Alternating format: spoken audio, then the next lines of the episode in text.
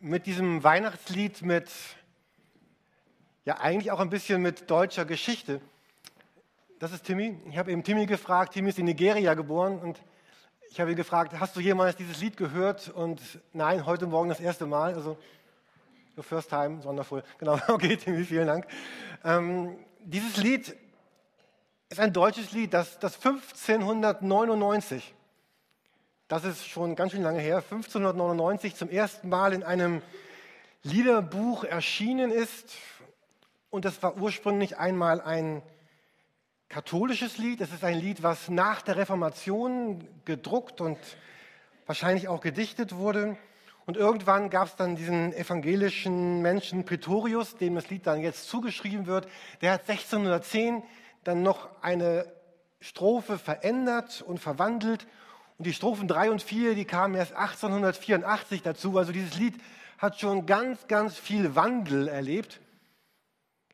Im Dritten Reich gab es von diesem Lied eine nationalsozialistische Version. Man kann die finden im Internet. Da wurden dann alle frommen Inhalte durch, durch völkische Inhalte ersetzt.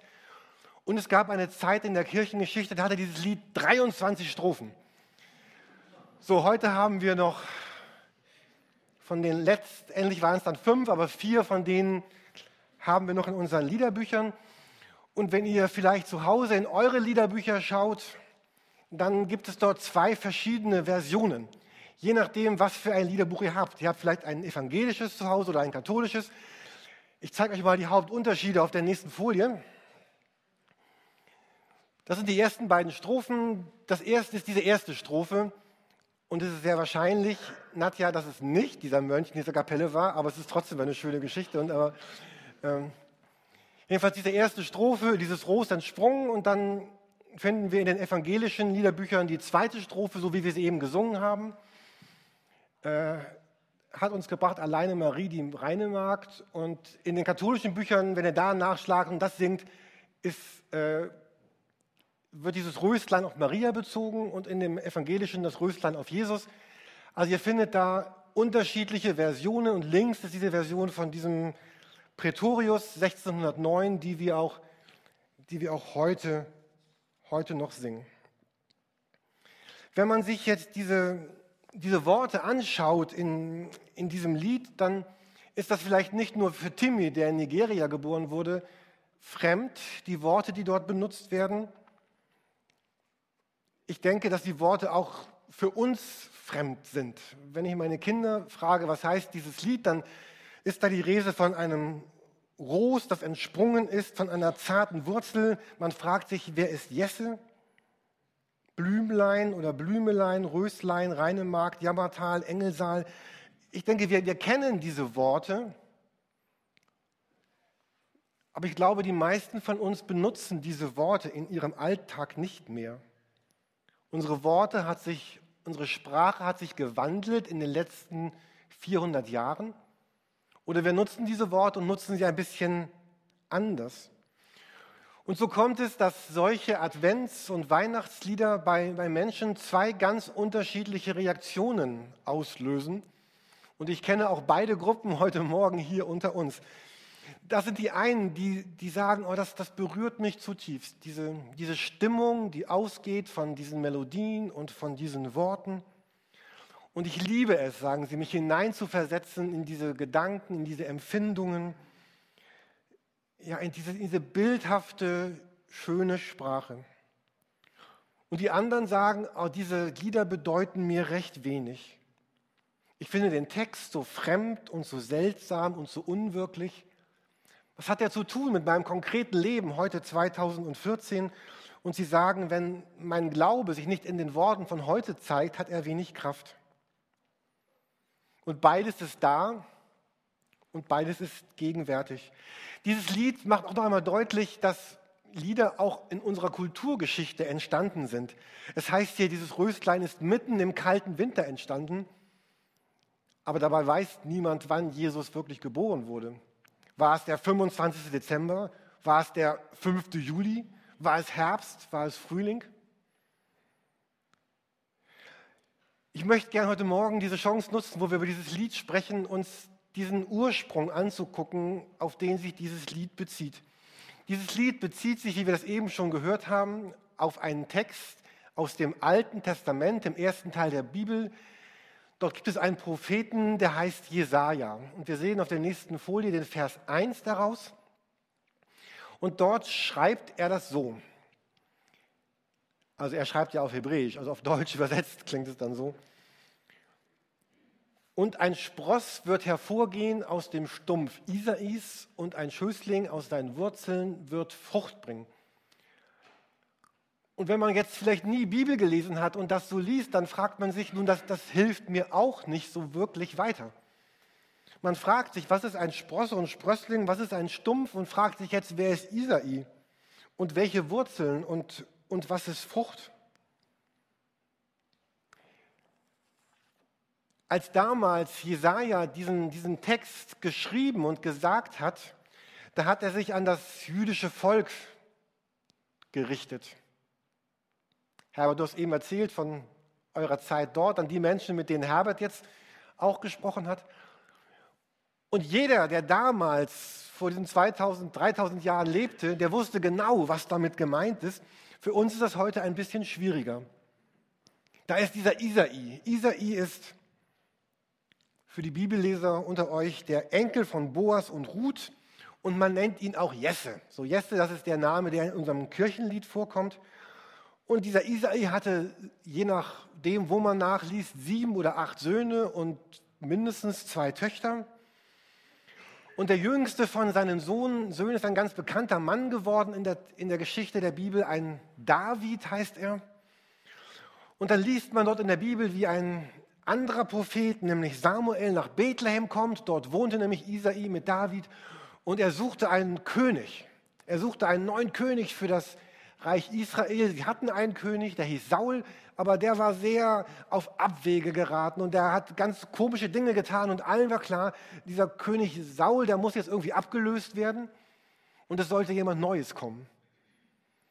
Und dann kam dieser Samuel zu diesem Isai und dann kamen die ganzen Söhne, so starke, stattliche Männer, so schauen wir uns um, so Leute wie ich und du, solche, die kamen dann und dann äh, sagte, sagte Samuel, nee, die sind das alle nicht. Und dann gab es noch einen achten Sohn oder einen siebten, das war der David, der war irgendwo draußen bei den Herden, hat er die Tiere gehütet, dann kam der und unerwartet wurde dieser David zum König gesalbt und für jeden in Israel damals war klar, Isai, Spross, Isai, ja, das ist das Haus David, das geht um unseren Königtum. Und als Jesaja das schrieb, war eine ganz, ganz schwere Zeit für das Volk. Das Volk war nämlich am Boden. Das Volk war überrannt worden von Feinden. Sie waren verkauft, sie waren versklavt, sie waren im Exil, sie waren beherrscht. Dieser ganze, wenn man sich das Volk wie so einen Baum vorstellt, dieser ganze Baum war abgehackt und abgesägt und da gab es noch irgend so einen Wurzelstumpf, der war im, im Gras noch irgendwie da und der ist weg. Es war tot, fast tot, dachte man. Das ganze Volk war sozial und kulturell am Boden. Die Stadt, der Tempel, die Kultur, alles war kaputt und es war zerstört. Man war unter fremder Herrschaft. Vielleicht können wir uns hineinversetzen in diese Zeit und jetzt wird es vielleicht auch ein bisschen persönlicher eine Zeit von Verlust, von Trauer, von Schmach, von Niederlage. Vielleicht haben einige von euch noch diese Zeiten mitbekommen in, im oder am Ende des, des Zweiten Weltkrieges oder wir sehen heute solche Bilder, wo Völker oder Menschen versklavt sind, verkauft sind. Und vielleicht bist du auch gerade jemand, der sagt, oh, ich fühle mich eigentlich auch so, wie dieses Volk sich damals gefühlt haben muss. Irgendwie, ich fühle mich irgendwie wie abgehackt, wie abgesägt, so von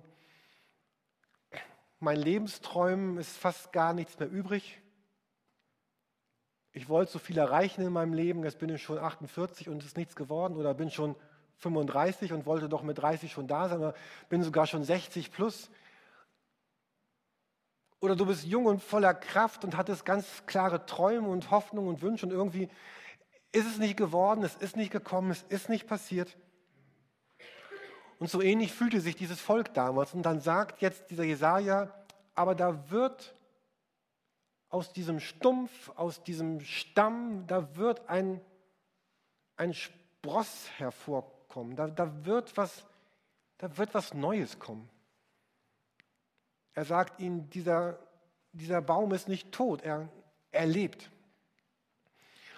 Und wenn man dann in anderen Bibelübersetzungen nachliest, die etwas freier übersetzen, die nicht so wörtlich übersetzen, dann klingt dieser Vers etwa so wie da unten, ähm, was wir hier auch lesen. Das ist dann schon sehr frei, aber man versteht dann, was gemeint ist. Was von Davids Könighaus noch übrig bleibt, gleicht einem alten Baumstumpf. Doch er wird zu neuem Leben erwachen. Ein junger Trieb sprießt aus seinen Wurzeln hervor. Und als dann Jesus kam, jeder, der, der es wissen wollte, hat begriffen, oh ja, da ist, in der Bibel lesen wir diesen Stammbaum von Jesus, der liest sich manchmal für uns in Westeuropa so ein bisschen langweilig, aber in diesem Stammbaum steht, dass Jesus stammt ab von diesem David.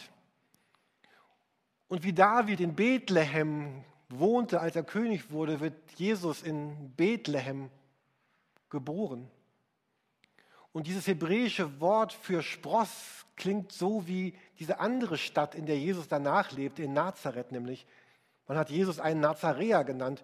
Und das ist dieses Wort, was dort für Spross steht. Und die Juden damals konnten sehen, ja, das ist der König, er kommt. Er kommt wirklich. Er kommt und er wird alles wenden.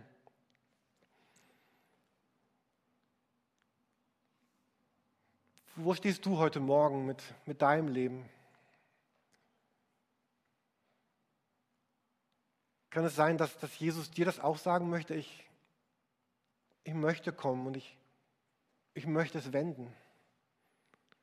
Ich, ich bin nicht irgendwer, ich bin nicht ein, ein Zufallsprodukt, ich bin nicht einfach da, sondern ich bin der, der kommen sollte, der angekündigt war. Und Weihnachten bedeutet ja immer auch, dass das Jesus dich einlädt, dich, dich ganz neu darauf einzulassen, auf diesen Spross, der gekommen ist. In unserem Kirchenlied singen wir von der Rose. Dieser Spross könnte ja eine Rose gewesen sein, was auch immer. Jesus lädt dich ein, für dein ganz persönliches Leben zu sagen, ich wünsche mir, Mensch, dass du dein Vertrauen darauf setzt, dass da noch etwas kommt, dass ich in deinem Leben etwas tun möchte. Jesus wirbt um, um dein Vertrauen. Jesus wirbt darum, dass er dir Trost geben kann, dass er dir Hoffnung geben kann. Und Jesus wirbt darum, dass wir ja neu einsteigen, es neu wagen, uns, uns auf ihn einzulassen. Ich möchte mir gerne mit euch noch einmal anschauen, wie es dann in, dem, in diesem eigentlichen Text weitergeht, in Jesaja 1, die Verse 1 bis 11. Ihr könnt gerne, wenn ihr möchtet, euch diese Bibel nehmen, die hier am Rand liegen. Ähm, die Seite ist 508, also wer da mitlesen möchte oder wenn ihr in euren Bibeln aufschlagen wollt, Jesaja 1 bis 11. Und dort wird ein bisschen beschrieben, wie dieses Reich aussehen soll, was dann kommt. Jesaja 1 bis 11, eine ganz bildliche Sprache. Also dann heißt es, aus diesem Stumpf Isais wird ein Spross hervorgehen, ein neuer Trieb aus seinen Wurzeln wird Frucht tragen. Auf ihm wird der Geist des Herrn ruhen, der Geist der Weisheit und des Verstandes, der Geist des Rates, der Macht, der Erkenntnis, der Furcht des Herrn. Er wird an der Furcht des Herrn wohlgefallen haben. Sein Urteil wird sich nicht auf Äußerlichkeiten gründen. Er wird nicht aufgrund dessen, was er hört, entscheiden. Er sorgt für Gerechtigkeit unter den Armen schafft den Unterdrückten Recht. Er schlägt das Land mit der Rute und tötet die Gottlosen mit dem Hauch seines Mundes. Gerechtigkeit ist sein Gürtel und Wahrheit sein Gurt. Dann werden der Wolf und das Lamm einträchtig zusammenleben. Der Leopard und die Ziege werden beieinander lagern. Kalb, Löwe und Mastvieh werden Freunde und ein kleiner Junge wird sie hüten. Kuh und Bär werden einander weiden. Ihre Jungen werden nebeneinander ruhen. Der Löwe wird Stroh fressen wie das Vieh. Der Säugling spielt am Schlupfloch der Otter. Ein Kleinkind steckt seine Hand in eine Giftschlangenhöhle. Auf meinem ganzen heiligen Berg wird niemand mehr etwas Böses tun oder Unheil stiften. Denn wie das Wasser das Meer füllt, wird die Erde mit der Erkenntnis des Herrn erfüllt sein. Dann wird die Wurzel Isais aus der neue Triebe wachsen, den Völkern ein Zeichen sein. Sie werden unermüdlich nach ihr fragen und werden in Herrlichkeit leben. Dann wird der Herr zum zweiten Mal seine Hand erheben und den Rest seines Volkes freikaufen. Das ist so einer dieser Texte in der Bibel, die, die voll gespickt sind mit, mit Bildern. Und man fragt sich zwei Fragen. Zum einen, was heißt das eigentlich? Und wann wird das alles passieren? Die, die öfter in diesen Gottesdienst kommen, ihr kennt schon meine zeichnerische und künstlerische Begabung. Ich habe gestern wieder einmal ein Bild gemalt, was ich euch auch zeigen möchte. Ähm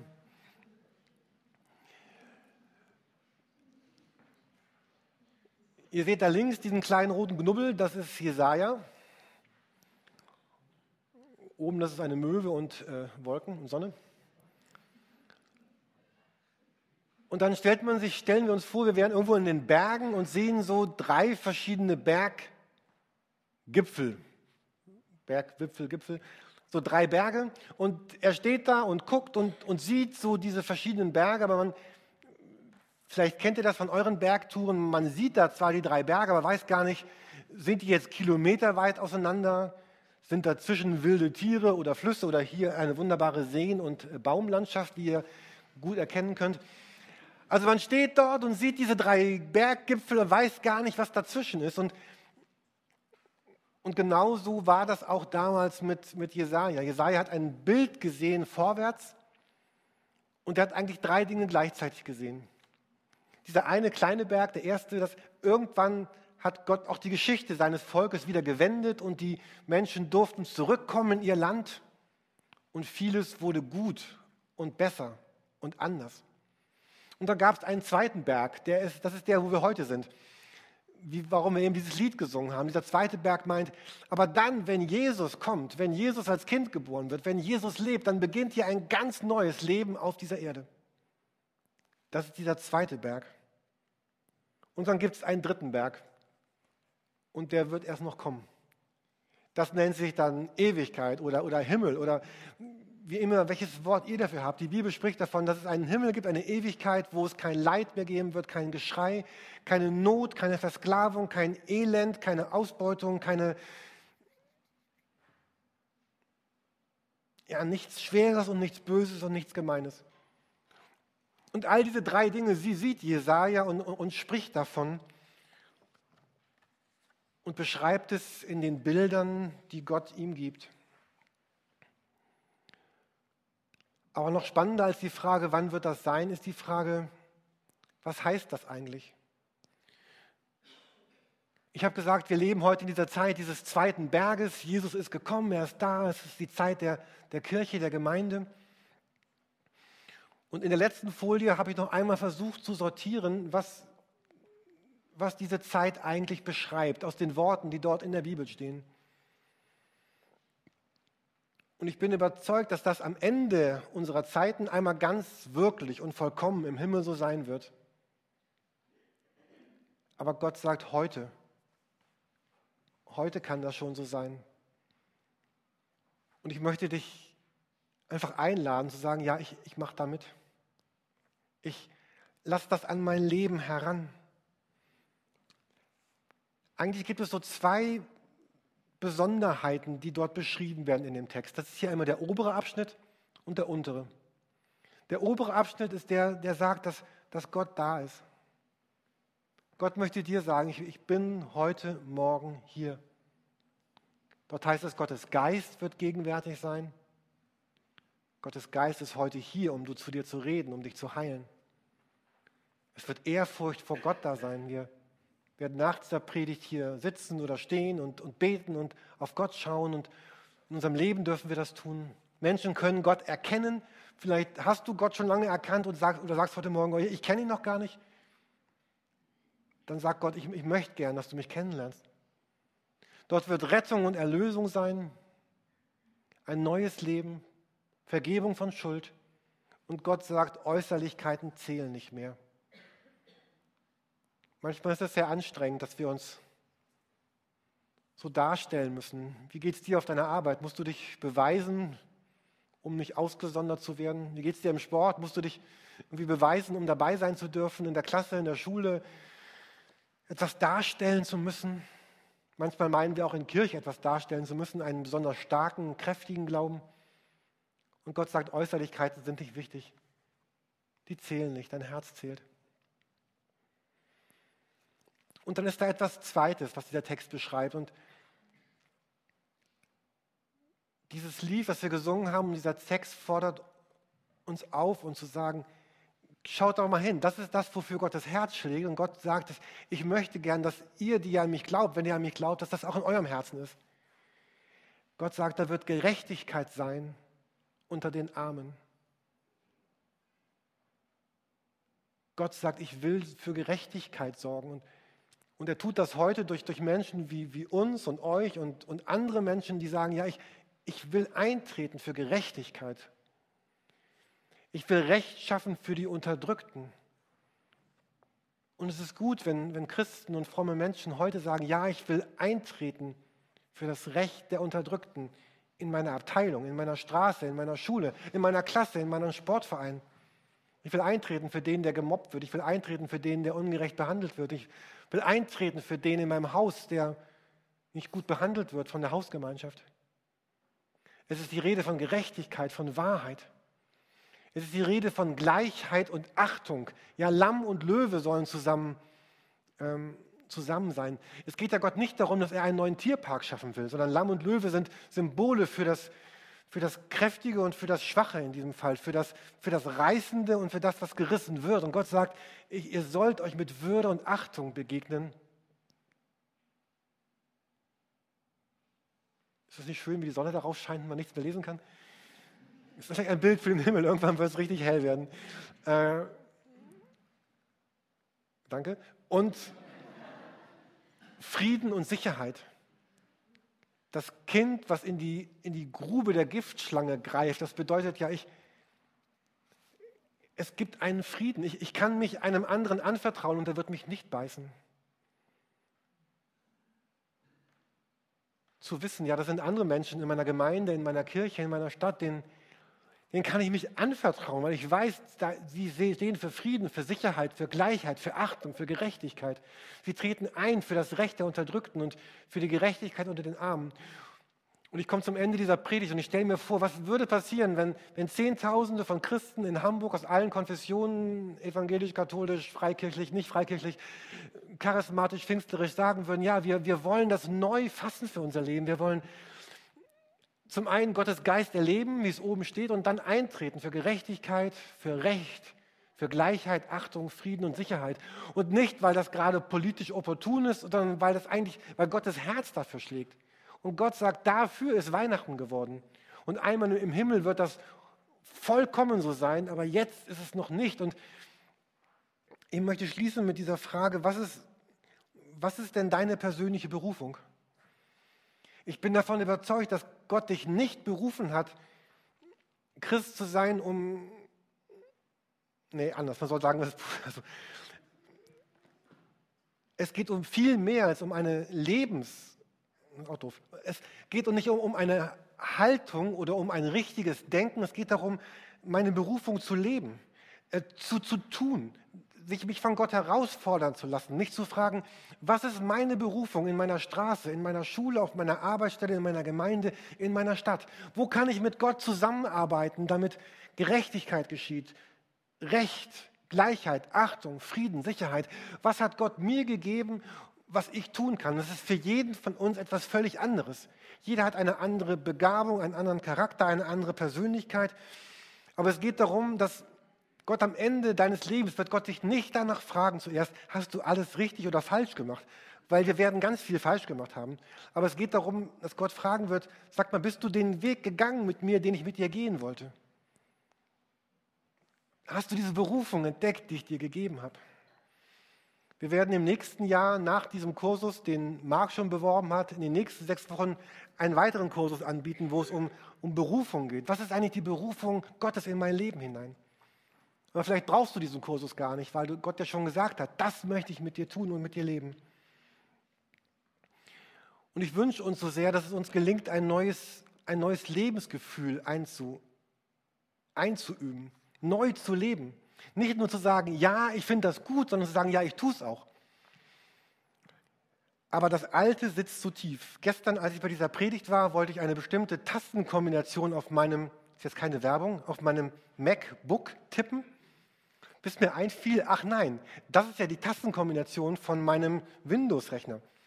Aber ich habe schon seit fünf, sechs Jahren keinen Windows-Rechner mehr und drücke immer noch jede Woche diese gleiche Tastenkombination, die ich damals drückte, die heute aber gar nichts mehr auslöst bei meinem neuen Rechner. Und ich habe gestern gedacht, ja genau so ist das wir haben irgendwie angefangen zu leben, haben irgendwelche inneren Tastenkombinationen gelernt, wie man, wie man lebt, wie man handelt, was man sagt. Und jetzt kommt Gott und sagt, hey Jürgen, ich möchte mit dir ganz anders leben. Hier, neues Betriebssystem, neue Tastenkombinationen. Und, und ich dödel, drücke immer noch die alten Tasten. Und jetzt geht es gar nicht darum, was gut oder schlecht ist, jedenfalls nicht bei diesem Betriebssystem. Aber in unserem Leben geht es darum, dass Gott sagt, ich möchte was Neues leben mit dir. Und vielleicht kennt ihr das auch. Wir, wir wollen anders leben, dann klingt es uns doch nicht und dann sind wir enttäuscht über uns. Und ich glaube, was Gott uns sagen möchte, es geht nicht um die Enttäuschung. Es geht darum, neu das zu, zu leben und das neu zu lieben, was ich mit dir leben möchte. Wir wollen jetzt auch gemeinsam singen und beten. Und vielleicht könnt ihr diese Zeit auch nutzen, um darüber nachzudenken, Gott, was ist denn davon meine Berufung? Was ist das, was ich ganz konkret tun kann, hier, heute, jetzt in Hamburg und in meinem Leben, um mit Gott das zu tun, was er sowieso schon tut? Ich glaube, dann wird es wirklich so richtig schön Weihnachten.